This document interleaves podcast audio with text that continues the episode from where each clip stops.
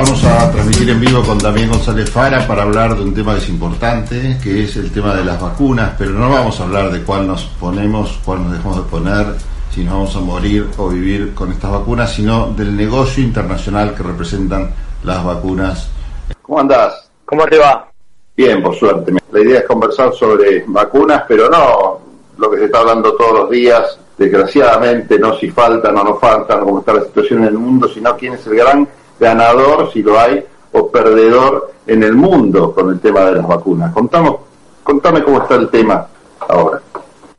Bueno, yo calculo que recordás que hace aproximadamente un año, eh, en un, en un este, audio que, que pasaste conmigo en, tu programa, eh, hablamos un poquito del tema de la geopolítica de las vacunas y de los intereses que existían detrás de los laboratorios. Y sobre todo, eh, los laboratorios, digamos, si, si podemos hablar de una grieta global entre la OTAN y el eje China, Rusia, Irán, es una, es una grieta que tiene, por supuesto, múltiples intereses y, que defiende eh, con esos intereses sus capitales, sus corporaciones, su inserción no solamente económica, sino cultural, política, etcétera, en países más débiles, sobre todo, en países que no tienen el acceso a la tecnología para producir ese bien, que es un bien tecnológico, un bien productivo y un bien de capital. Entonces, dicho esto, eh, lo, que, lo que te voy a contar, por ejemplo, hoy, eh, pasó que Dinamarca fue el primer país en prohibir la vacuna de AstraZeneca, o sea, de dejarla sin efecto para la aplicación en su país. O sea, eh, ¿qué pasó? No es la cantidad de los casos, sino la gravedad de los casos de trombosis y de efectos adversos que, que produce esta vacuna. Ahora, Vos fijate otra cuestión, ¿no? Esto lo, podemos analizar desde, desde este punto de vista. Hace aproximadamente 20 días, que es cuando empieza a tomar notoriedad esta cuestión de la vacuna AstraZeneca, las acciones de AstraZeneca desde hace 20 días hasta la fecha perdieron casi un, un, un 0.6%, que es una enormidad en términos de volumen de dinero. Eh, y no solamente eso pasó hoy y, lo que viene pasando, como te digo, hace aproximadamente 20 días. Hoy también, a partir del anuncio del gobierno norteamericano que decide suspender la distribución, el despliegue de la vacuna de monodosis de Bayer, eh, perdón, de Johnson y Johnson, em, Johnson y Johnson pierde eh, aproximadamente 5.600 millones de dólares. Entonces, digamos, vamos, yo, ¿sabes qué es lo que, lo que te quería comentar? Básicamente porque uno a veces entiende la lógica de la grieta y la defensa de los intereses a partir de casos más comunes, ¿no? Yo recuerdo cuando Mirta Legrand, de Tiner, eh, en su programa, eh, anunció que jamás se iba a poner la vacuna Sputnik. Dijo, cualquiera menos la rusa, dijo Mirta. Y la verdad que el segmento hacia el cual eh, apunta el programa de Mirta Legrand eh, tuvo un impacto. O sea, las opiniones de una personalidad así tienen un impacto. Lógicamente, Mirta Legrand no lo dice a partir de que entienda sobre biología molecular o sobre infectología o si por una de esas casualidades llegó a leer algún paper de AstraZeneca Oxford o de Pfizer en realidad no debe haber leído ninguno. Me juego lo que quieras que no, no pasó eso. Pero sí, digamos, opina a partir de determinados intereses o determinadas cuestiones o determinada línea editorial que su medio de comunicación le baja. Y a partir de ahí, digamos, ese, ese efecto, ese lobby eh, sobre la, la, cabeza del segmento al cual apunta en términos masivos, tiene un impacto, tiene un impacto que después se traduce en lo económico. O sea, imagínate si existiera en la Argentina la posibilidad de elegir qué vacuna te pones, si, si el mercado estuviera abierto y, hubiera este, libre competencia de vacunas para elegir, em, claro, digamos, el segmento que mira el programa de Mirta Legrand, eh, gran parte se vería influenciada para la, para la compra de, de la vacuna favorita de Mirta Legrand. Lo mismo si opinara Nelson Castro, que de hecho eh, al principio, cuando empezaron a surgir las vacunas, también Nelson Castro, con otros recaudos, con otro vocabulario, con otro contenido, hablaba, digamos, la necesidad de Sputnik y sobre todo el Instituto Gamaleya que la produce, eh, pudiera aportar a las revistas de divulgación científica de Occidente, de Europa Occidental, eh, porque estos no son la divulgación, revista de divulgación científica de Occidente, que pudiera hacer publicaciones que permitan a, la ciencia de Occidente entender que la vacuna Sputnik era lo suficientemente este, probada y, este, segura como para la aplicación masiva. Bueno, todo eso en realidad tiene repercusiones económicas como las que dijimos al principio. Johnson y Johnson este, pierde 5.600 millones de dólares. Eh, AstraZeneca baja sus acciones eh, en los últimos 20 días en casi un 0.5%. Entonces, ¿qué sucede con las otras? Y, por ejemplo, eh, Moderna, el laboratorio Moderna, incrementó la cotización de sus acciones en el mismo periodo en que AstraZeneca bajó, casi en un 1.6%, que es una enormidad en, lo que es volumen de millones de dólares. Eh, y lo mismo tuvo un impacto también Pfizer. La Moderna y Pfizer se vieron beneficiados con esta cuestión. Fíjate también el tema de India, ¿no? Que de repente un depósito del laboratorio. Eh, o sea, cosas que en realidad muchas veces los medios de comunicación te venden como casuales y que en realidad de casualidad prácticamente no tienen nada. Ahora, yo te hago una pregunta, Damián.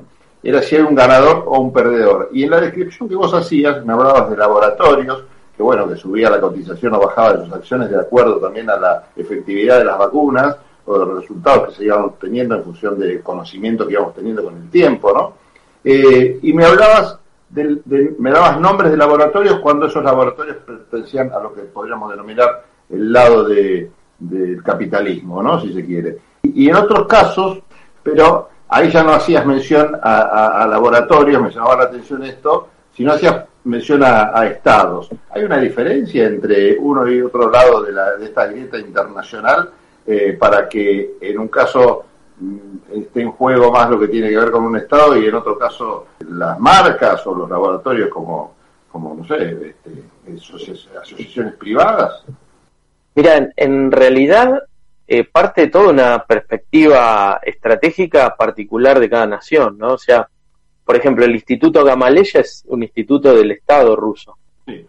Eh, ahora, Moderna es un laboratorio que es de capitales privados norteamericanos, pero eh, mucha, mucho de su trabajo, mucho de su desarrollo tiene que ver con contrataciones que hace el Estado norteamericano para el desarrollo de, digamos, de antivirales, que muchas veces, en realidad, eh, no son solo antivirales, sino que también están vinculados a, por ahí, el desarrollo de alguna arma secreta eh, sobre todo vinculado a lo que son los laboratorios de Fort Detrick.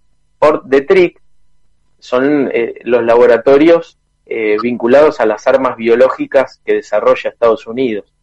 en, digamos así, es como la Fuerza Aérea y la alianza estratégica que tiene con la Lockheed Martin o con Douglas o, digamos, con determinadas empresas que forman parte del conglomerado industrial militar norteamericano y que, digamos, de algún modo es la élite que maneja también el poder político. O sea, en Estados Unidos, eh, la élite que maneja el poder político proviene de ahí y del sector financiero, o sea, no proviene de, del Estado como acá o de, o de una familia por ahí de clase media. En, Estados Unidos no hay ningún político de clase media. Entonces, cuando nosotros hablamos de Johnson y Johnson o de Moderna, estamos hablando en definitiva de Estados Unidos.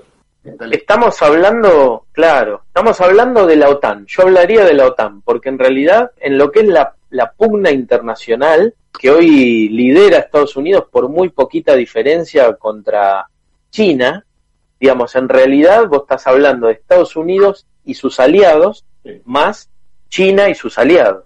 O sea, en realidad ya no es solo un país contra otro.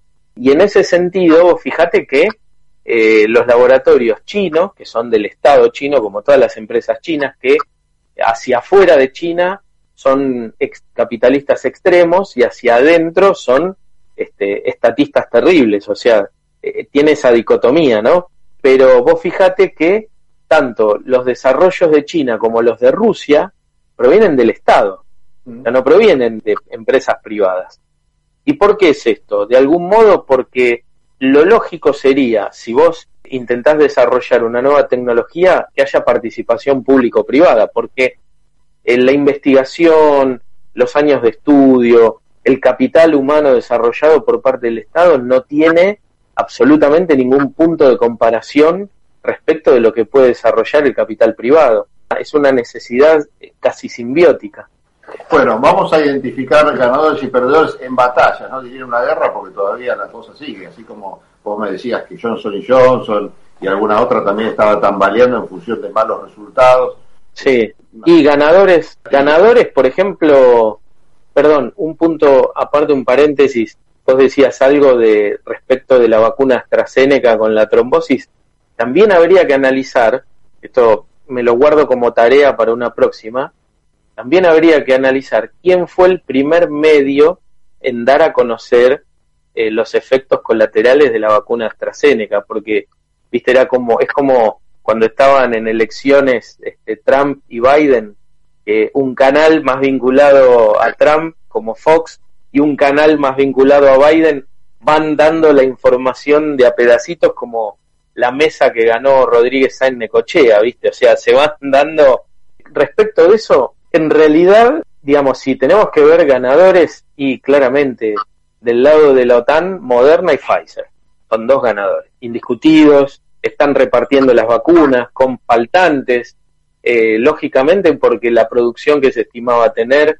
es imposible de alcanzar y eh, se va a ir alcanzando de a poco cuando lo que es hoy la línea de montaje productiva, porque la vacuna se monta como si fuera una línea de montaje, o sea, eh, yo he hablado con algunos este, infectólogos que me contaban cómo es. La vacuna tiene un chasis común de todas las vacunas y a partir de ahí se le van haciendo agregados. O sea, se va montando y van generando, además del montaje de lo que es el contenido del frasquito de la vacuna, después viene el diseño del frasquito, las jeringas, la cajita, el logo, bueno, todo eso, hasta que eso finaliza y se embarca y se envía y tiene todo un andamiaje productivo muy importante. Entonces, digo, de este lado de la OTAN, o sea, del lado de la OTAN, Pfizer y Moderna. Y del otro lado, y Sinovac y Gamaleya. Aunque eh, Gamaleya está sacando una segunda versión muy importante también que tiene mucha más efectividad que la Sputnik, es decir, Gamaleya anunció eh, que la nueva versión de su vacuna estaba arriba del 97% este, de seguridad, bueno, sería, sería de efectividad, sería eh, la, número uno del mundo. Y, este, bueno, Sinovac, que ellos sí producen. Mira, si los chinos montan un, eh, un, hospital de alta complejidad en 10 días, ¿cómo no te van a producir millones de vacunas en, en, una semana? ¿no? Es, claro. Ahí se combina y para no entretener más a la, a la gente y a vos, lo cerramos acá, pero Vos me hacías acordar cuando hacías menciona todo esto y a los medios de comunicación, una noticia que yo me enteré por un, por un diario uruguayo, que es la producción, no la producción, sino el descubrimiento de los buenos resultados de una vacuna cubana. Vos fíjate, en, en los medios argentinos, no sé si notaste, que no salió, sino nos enterando por un medio uruguayo. Algo terrible. Claro. El latinoamericano, te das cuenta de los lobbies para tapar algunas vacunas. Aparte dicen que la cubana, no sé, ¿no? Te digo lo que, lo que dicen, que dicen revistas científicas, que tiene una gran efectividad, que sirve para vacunar pediátricamente, en fin, otras bondades que no tendrían otras vacunas. Más allá de esto, qué raro que en los medios argentinos ni se mencionó esto y uno se tenga que enterar por medios uruguayos. Pero te habla de esto que venís desarrollando vos, que tiene que ver con el lobby y los negocios que hay detrás de todo esto, ¿no? Así que Damián, bueno, eh, cerramos acá, te agradezco muchísimo esta charla y a vos Damián, muchas gracias y tenés mucha tarea para el hogar entonces, ¿eh? averiguar estas y alguna cosita más que si me permitís, otra tarea más para el hogar. Quiero saber qué pasó, pero que vos me digas vos que manejás información importante, pero para la próxima, ¿eh?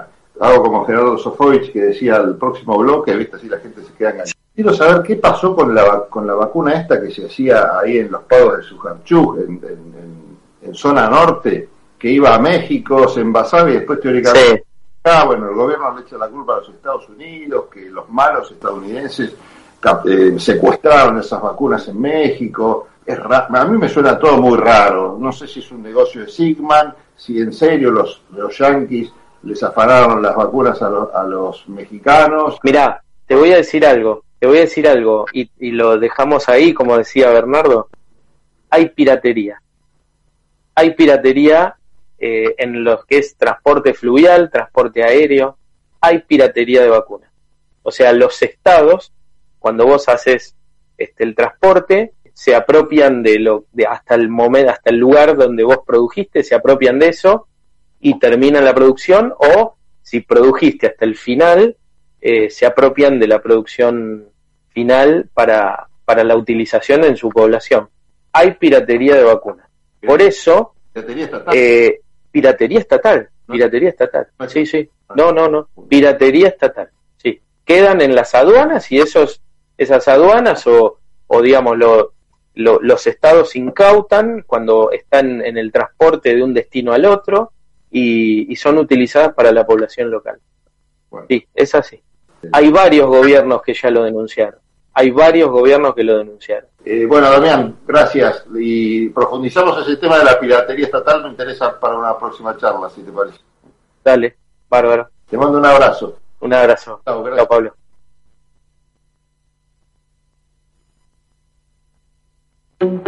Tendencias. Conte de testamento, conte de tenaz, conte de totalitario, conte de trampa, conte de tranquilidad, conte de tapujo, conte de títere, conte de taquilla, conte de tesón, conte de tumba, conte de tosudo, conte de transmitir, conte de trampa, conte de trascendente, conte de tedio, conte de tempestad.